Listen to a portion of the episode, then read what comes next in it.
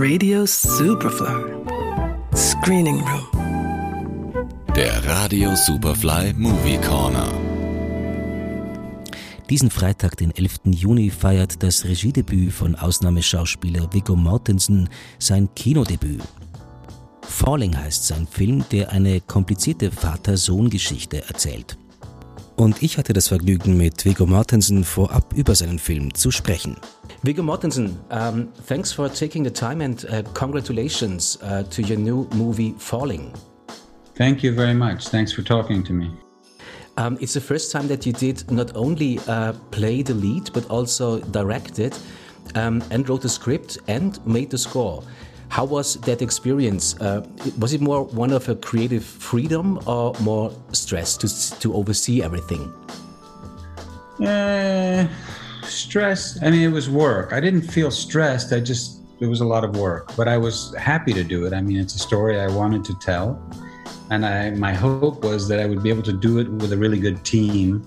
Um, and it would be collect, a collective effort that would be productive and satisfying, and it turned out to be. I knew it would be difficult to make a movie this way. Um, and because the story, the structure of the story was very ambitious, you know, in a very short shooting schedule, you're jumping around in different time periods. You have lots of children who have limited hours each day of work. We're shooting in winter most of the time, so it's short days. So we had to be very organized and very efficient but I have learned from, you know, many good directors I've worked with over the years how to prepare things well and to communicate with the cast and crew. So it was, we were very well prepared and we, we worked really well together. And I, I very much enjoyed that process, the collective effort. You know. Um, talking about directing, was your experience as an actor helpful for your position as a director, or and how did you direct yourself? In my case, I think it was helpful because I've always been the kind of actor who's curious about what the other actors are doing. In other words, I prepare my role very carefully and then I'm watching and listening. And I like it when they do something I didn't expect. Some actors, though, when somebody does something they don't expect, it it confuse it, it, it they don't like it or they don't pay attention to it because they just prepare what they're going to do and they do it no matter what you do. And so they don't really adapt to what the other people are doing. So just because you're an actor doesn't mean you're going to be a good director. It doesn't mean that you're going to be a good director of actors either.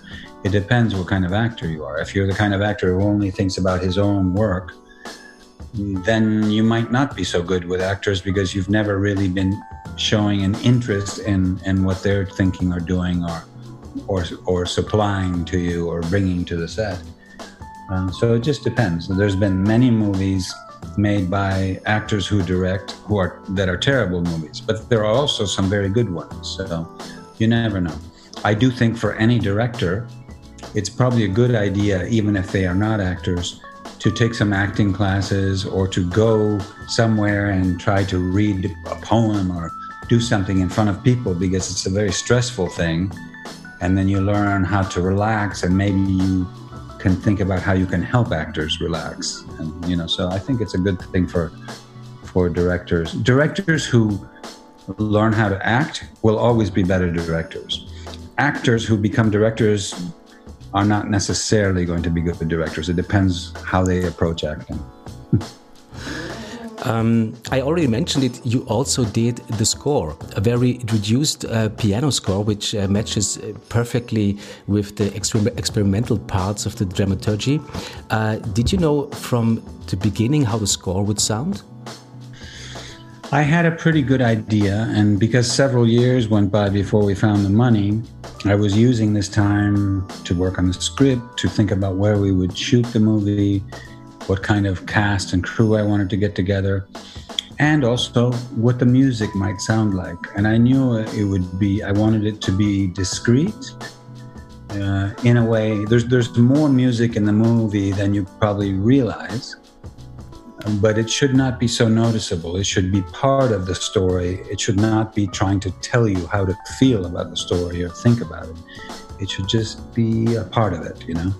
It's just fit in in a way that you don't notice it most of the time um, too much. And so I did. I did write some of it before, some of it during the shoot, and then the rest of it during the editing.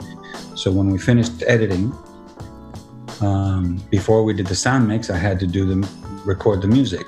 but since we I had already composed it and worked on it, when we went to record it, instead of taking many weeks like they usually do, we did it in two days, basically, very fast, because it had already thought about it a lot, you know. And because I was in the editing room all the time, looking at everything, I knew what the rhythm and the tempo of this movie was, and what places I would want music and what places I would not want it.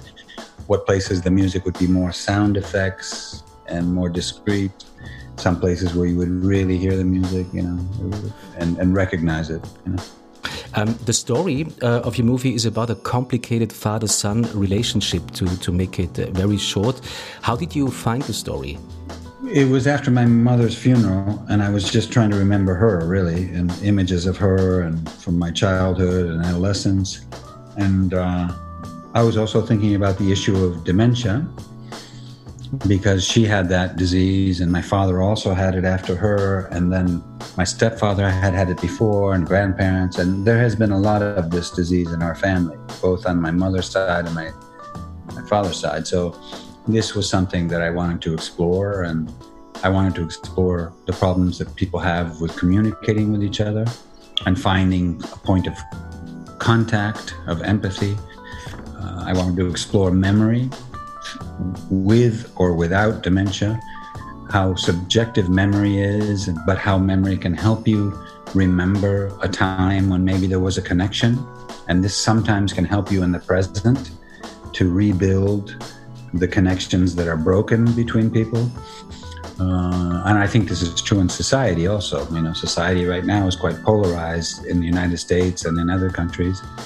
And sometimes, if we remember the past when we weren't always fighting about everything and when we found a way to have a conversation with people who thought in a different way rather than just cut off communication completely, this can help us rebuild the broken connections, I think. So, those were some of the things I wanted to explore. Mm -hmm.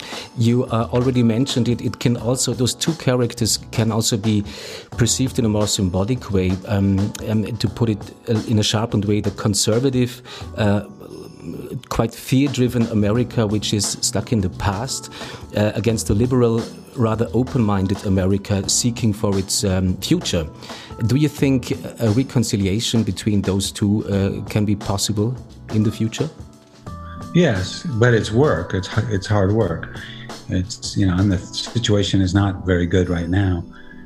But like I say, looking to the past when things did work, and then looking to the future, you have to you have to make a conscious effort to listen to people that you don't agree with you know and i don't mean just listen so you can prepare your response to them an answer or an attack listen to them to really honestly try to understand why they think so differently.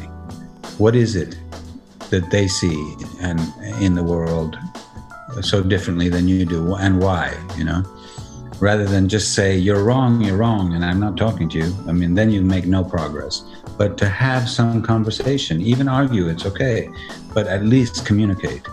Um, that's the way forward. It's, it's much easier to dismiss someone or condemn them than it is to actually make the effort to think about what they're saying and doing uh, and understand it. That's more work, but it can be done. So, Viggo Mortensen, thanks for taking the time and um, good luck with the movie. Thank you so much, and thanks for talking to me. Radio Superfly im Kino. Screening Room wurde präsentiert von Film.at.